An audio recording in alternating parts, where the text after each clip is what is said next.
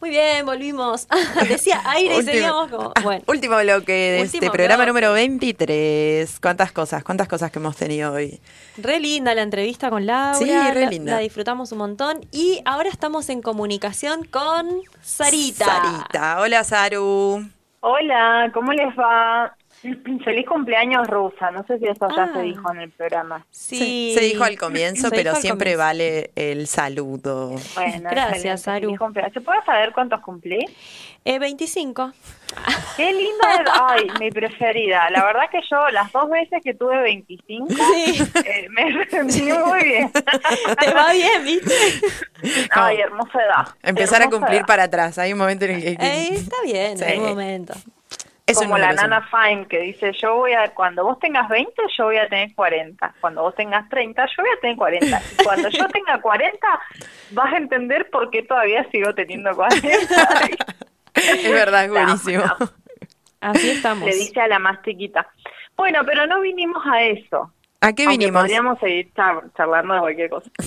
Bueno, todo esto que estuvo pasando con el fútbol en estos días, eh, Brasil, con Mebol, eh, drama, polémica, eh, personajes extraños. Bueno, la, le podemos decir goleada a, a Bolivia de hace un ratito. Más de, Bueno, más de tres goles es goleada. en Bueno, eh, tres, justo. Em, todas esas cosas me mm, hicieron pensar en Julio Grondona. Uh, El mismísimo. ¿Cómo llegamos? Pará, Ok. pensaba que lo vas a nombrar. No se nombra si no vas a Me toqué, me toqué, me toqué Sí, una teta. sí, ¿eh? claro. Toqué la teta izquierda. Sí. Em, no, no, bueno, me acordé de una serie que fue muy polémica el año pasado, que seguramente la han visto, que se llama El Presidente. y si no la vieron, eh, les voy a comentar ahora en un ratito de qué se trata. Pero bueno, estuve pensando en el fútbol y mm, en el negocio del fútbol. negociante. Entonces, el título de esta columna es La historia la cuentan los que ganan, en palabras del mismísimo. Y yo enfatizo la- el artículo masculino, ¿no? De los que ganan. Corría el 27 de mayo del 2015, ustedes se acordarán, que en varios hoteles de Zurich, en Suiza, se produjo la detención de 14 personas que ocupaban altos mandos de la FIFA. Sí. ¿no? como el organismo más grande de, de organización de fútbol, ¿no? Sí. De fútbol como organización. Eh, y no sé si tanto como deporte. Entre ellos, bueno, había varios argentinos, Alejandro Bursaco, Hugo y Mario Jenkins, y ese fue el puntapié inicial del FIFA Gate con una serie de arrestos y acusaciones que de a poco fueron sacando a la luz un entramado de coimas y corrupción dentro del fútbol. Una cosa de, de escalas mundiales, o sea, mundiales real, ¿no? Fue un Eh, escándalo, atentaba un contra la legitimidad total. Sí. Sí, claro. Bueno, el, FM el FBI había iniciado en 2011 eh, con un agente arrepentido, eh, bueno, una, una, hay unas investigaciones que giraban en torno al soborno, al fraude, al lavado de dinero, ocurridos desde eh, inicios de los 90, por lo menos, y vinculados sobre todo con los derechos de transmisión, el marketing y el, y el, y el patrocinio para América de las competencias organizadas por la FIFA. Em, bueno, ustedes se acuerdan que Joseph Bla- Blatter, creo que es, no creo que sea Blatter, ¿no? Jo- Joseph Blatter, Ay, no que era el presidente de la FIFA, fue reelegido 48 horas después de todas estas de- detenciones, el chabón súper salpicado de, de, de sospechas y demás, tú que te asume la nueva presidencia, a los cuatro días renuncia, etcétera.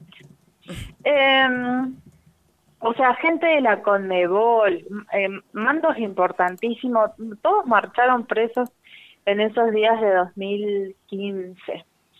Y bueno, el fallecido, eh, el fallecido expresidente de la AFA y vice de la FIFA, o sea, de los peces más gordos que ha tenido la historia argentina, Julio Humberto Grondona, también estuvo en el centro de investigación como el co-conspirador número uno O sea, si, la, si vamos a tener un referente dentro de la mafia del fútbol, tiene que ser el número uno. Y sí, Menos que eso, no. menos que eso nada. Por suerte para él se había muerto el año anterior, en 2014. Claro. Sin, e- sin embargo, bueno, eh, un ex miembro de torneos, Eladio Rodríguez, confesó en un juicio que se empezó ese mismo, no, en 2017, que siempre cobraba en efectivo los sobornos por los derechos de la televisión de los partidos amistosos de la selección argentina, para los partidos de las eliminatorias para los mundiales, la Copa Libertadores la Copa y la Copa Sudamericana. Todo esto el chabón con sus maletincitos de, de dinero iba y los cobraba, ¿no? No se manejaba con otra cosa que no fuera eh, efectivo el presidente. Bueno, de- ah, o- hay otro dato que a mí me llamó la atención de lo tremendo que es este, que uno dice escándalo, pero claramente es una organización criminal. O sea, es el hilo, el primer hilo que conduce toda una red criminal. Ah, había un abogado argentino, Jorge Delón, que tenía 52 años, que estaba implicado en este esquema de corrupción, que es un esquema súper complejo, pero muy directo hacia los altos mandos. Eh, se quitó la vida el 15 de noviembre de 2017, justo cuando se estaban a- llevando adelante los juicios en Nueva York. Eh, directamente se tiró a las vías del tren en Bursaco. Ah, no, re áspero. no, no en Lanús, sabías. perdón, en Lanús. No, no sabía. Después de, después de que alguien dijo, sí, eh, sobornamos eh, para, para tener la retransmisión del fútbol, entró ahí Fútbol para Todos, bueno, un programa que para entonces ya había caducado, pero que eh, había estado implicado, digamos. Entonces, bueno, en simultáneo se fue desarrollando eh, investigaciones sobre irregularidades en la, la, la elección de las sedes de los mundiales 2018 y, y 2022. Sí, eso también estuvo en la mira. Eh, bueno, hubo gente que para salvarse un poco el pellejo eh, confesó haber recibido sobornos y, y bueno, y tiró ahí unas puntas de por dónde iba la red criminal, ¿no? Claro. Eh, entonces, bueno, ahí un poco se salvaron. Bien de En mafia. total, muy de Bien mafia. de mafia Oh, vender es- al resto para, Y para esas salvarse. personas no sabemos dónde están, digamos. Claro, claro. Entonces, eh, hay 39 personas bajo investigación, hay otras tres que ya fallecieron, 22 se declararon culpables, acusadas de 92 delitos y de aceptar más de 200 millones de dólares en soborno. No, es un montón Un de vuelto. plata. Es muchísimo. No me lo Sí. puedo ni imaginar de lo mucho que No, es. yo no me ima- no, no me imagino. No me imagino lo que es tener 92 delitos en tu haber, pero tampoco me imagino los 200 millones No, de claro. dólares, además. Che, Bueno, y él es- Blatter, es- es- pará, eh, Blatter está, está mal de salud también. La verdad desconozco. Porque que acá estaba buscando como estuvo en coma, tiene un estado de salud delicado, como, bueno, 3, 2, 1, se te muere el... y el lo que que pasa es que lo que pasa es que los peces gordos suelen estar entrados en años. sí, claro. Tiene 85 años. Bien. Eh, bueno, este escándalo que les contaba, cada, cada tanto trae algún coletazo, pero yo en realidad dudo que se vaya a saber un poco más. Eh, porque sabemos que eh, el, eh, todo lo que involucra al poder tiene otros subterfugios que nosotros, les, les mortales comunes, desconocemos completamente, ¿no? Sí, claro. Y acá les quería recomendar una serie que me hizo acordar mucho este escándalo del partido Argentina-Brasil, que se estrenó en Amazon el año pasado, no sé si ustedes se acuerdan, se llama El Presidente, que es una serie que está, son eh, ocho capítulos, que están narrados como la voz en off, digamos que va llevando todo Ajá. el hilo del FIFA Gay, Sí, eh, la hace un actor que hace de Julio Brondona, porque para entonces, repito, ya estaba Claro, ya. muerto. claro. Y muestra esta serie que se llama El Presidente, dos de los aspectos más importantes de esta red mafiosa que hay detrás del fútbol. Y no te sé qué digo, eh, no digo el deporte, sino que digo el negocio que hay detrás de. Sí. Uno de esos, de esos aspectos tiene, es el, eh, tiene que ver con el ascenso al poder de ciertas personas y eh, la habitualidad de la negociación extorsiva alrededor de los torneos, ¿no? Una red que es tan extensa como el mundo entero. Cayeron presos eh, dirigentes de fútbol de Haití, de Camerún, de Francia, como toda una cosa eh, hasta e- extravagante. Sí, claro. Y lo que te muestra la serie, que está producida por, por argentinos y chilenos, eh, eh, es que muestra al que fue el botón del FBI. Digamos que era el expresidente de la Federación de Fútbol de Chile, que se llama Sergio, ay, no me va a salir, Sergio Jadue. Ja- Jadue, sí. ¿Y dónde Sí, está ese esa. señor? Bueno, ese señor está en Estados Unidos porque dijo, le dijo al FBI, bueno, yo los voy a ayudar a, mm, a, a- a desentramar esto desde adentro, porque era parte de la de la de, de la dirección de la Conmebol y dijo, bueno, les voy a dar los datos que yo tenga a cambio de que ustedes no me manden preso. Y ah, tremendo. y hecho, Se la deben tener rejurada. y pero es un testigo protegido también. Claro. Entonces, lo que se sabe es que está en Estados Unidos. Eh, ah, eh, punto aparte para contarles, porque el machismo acá empieza en el primer segundo y termina cuando se mueran todas estas lacras. Eh, se divorció de la mujer, pero no le quiere firmar el divorcio y le quitó la tenencia de las hijas. Ah, Pero jodido. De. De la hija, de la hija, porque tienen dos. Bien, eso se ve en la serie, por si la quieren chusmear, eh, la serie tiene como una cosa ahí medio jocosa del, del personaje de Grondona, que lo hace como un viejo, que un poco lo pintaban así los medios, ¿no? Como un viejo querible, zorro, pero querible. Em, bueno, entonces por un lado tiene que ver este ascenso al poder, porque eh, el presidente, el expresidente de la Federación de Chile era un don nadie de un, de un equipo perdido en, en los interiores de Chile y de pronto llega a la Conmebol. Claro. O sea, era un títere de alguien y es muy loco cómo se van jugando esas tramas de poder. Por otra parte, toca brevemente la temática de la barra brava, que hemos hablado en otros programas de la barra brava Sí. y en un momento la de la serie, el actor que se llama Luis Mangani, Margani, perdón, que hace Julio Grondona, que hace un papel muy bueno, dice, textual, somos vulnerables, por eso necesitamos que alguien vele por nuestra paz. Y los muchachos se buscan sus propias changas, freelance, como le dicen ahora. Nos piden entraditas a cambio, por supuesto, porque nada es gratis.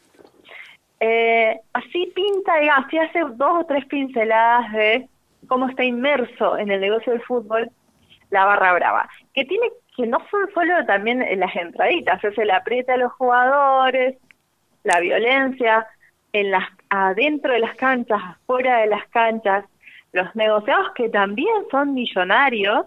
Sí. En un momento la serie dice, claro, vos no sabés cómo los jugadores están en un hotel X, todo el plantel eh, alojados en un hotel X, y de pronto tenés a toda la barra brava abajo eh, cantándote día y noche. No, es una especie de presión y de presencia de que guarda que acá estamos nosotros, ¿no? Una extorsión. Y en el último punto que, que quisiera reflejar en esto de la mafia del fútbol, eh, que no está reflejado en los, en los artículos periodísticos del FIFA Gate, ni tampoco en las producciones audiovisuales, no, no es lo central, y yo pienso que es lo central, y tiene que ver con la vida de las personas, en todos los, los aspectos posibles, porque recuerden que esto pasó en el FIFA Gate se destapó en el 2015. En el 2018 se empezaron a, a conocer denuncias por pedofilia, abuso sexual, eh, por pederastía en, la- en las inferiores de Sí. River, de Temperley, de Independiente, pero no solo acá, también en el Chelsea, en, en Newcastle United, en Stoke City, eh, de Inglaterra, por ejemplo. Claro. Para darnos una idea de que de que cuando estas cosas son tan repetitivas es porque hay una estructura atrás que Tremendo. está bancando claro. todo esto, ¿no? Tal cual, sí, lo pensaba con las barras bravas también. Todo lo que seguimos sin Existe saber. porque hay una banca institucional incluso ahí atrás. Sí, todo lo que seguimos sin saber has- hasta este momento, ¿no? Mientras estamos hablando, como sabemos, No, sabemos lo que nos quieren mostrar también, ¿no? Porque eso es obvio que lo siguen manejando. Tal cual, un poco de eso quería, quería decirles. Y que esto siga sucediendo, que, que se devele de esta manera la estructura, eh, nos, nos hace ver que no, es, no son casuales estas cosas, que no son daños colaterales, ¿no? Porque el poder habilita prácticas de consumo voraz de los cuerpos, que pueden ser explotados en función del negocio que abarca, que lo abarca todo, que ar- arrastra con todo su paso. En el primer capítulo de la serie que les comento, que se llama El presidente que está en Amazon, eh, Grondona dice, y los muchachos la verdad es que juegan al fútbol un par de años. Claro. Nosotros somos los que perduramos. Entonces, hay, hay partes de ese engranaje que son solamente útil, eh, tiene un carácter utilitario. ¿no? Puesto menor.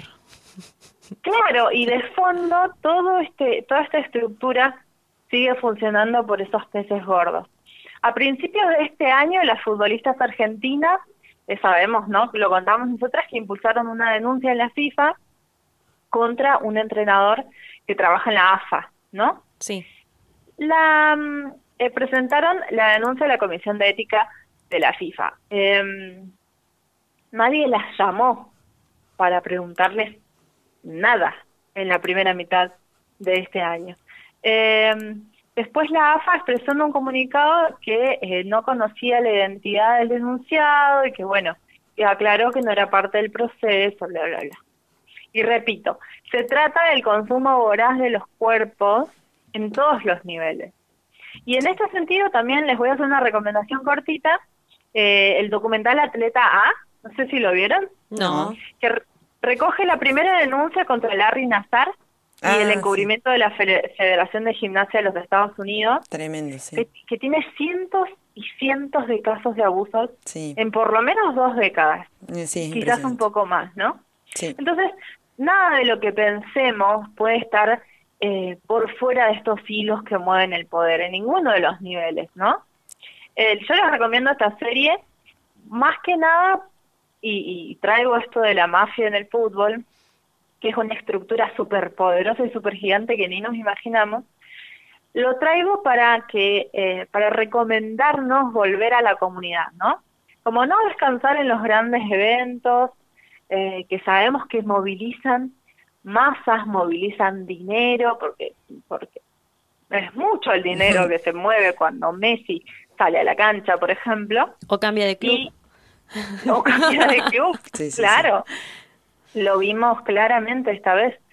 Les, le- les invito a que juguemos al fútbol en nuestro barrio, con nuestras amigas, que invirtamos tiempo ahí, ¿no? Porque la pequeña comunidad siempre es mucho más sana y más potenciadora de las redes de afectos y de cuidados que estas grandes estructuras que solo piensan en la voracidad, ¿no? Eh, y detrás del consumo desesperado del fútbol, eh, hay telarañas mucho más gruesas de lo que siquiera nos podemos imaginar. Entonces, en el cierre de esta columna, en, en contraposición a la mafia del fútbol, eh, les digo, volvamos a la comunidad y, y pensémonos más cerquita, ¿no? Sí, es verdad, es súper importante. Eh, bueno, nos vamos, vamos. cerrando porque ya estamos pasaditas. El, el Gena ya está como, bueno, chicas. eh, Perdón, Gena. El Gena nos hace el aguante. Tremendo, está tremendo, Saru. de risa, es lo más. Es, es un gran punto para seguir conversando Sí, todo esto de la esto de del fútbol la- y pensar que no es casual que sean países que son potencia quienes tienen todas estas redes tramadas de fondo, así que Desde nada. ya, Sí, sí. desde ya. bueno, gracias Saru. Bueno, a ustedes les mando un besote enorme. Bueno, Besitos, Ari, gracias por preparar tu Chao, columna. Chao, chao. adiós. Bueno, y nos fuimos. Nos vamos. Otro jueves gracias ¿qué pasó. a todas las personas que nos estuvieron escuchando. Gracias Gena por el aguante. Nos fuimos. Nos fuimos.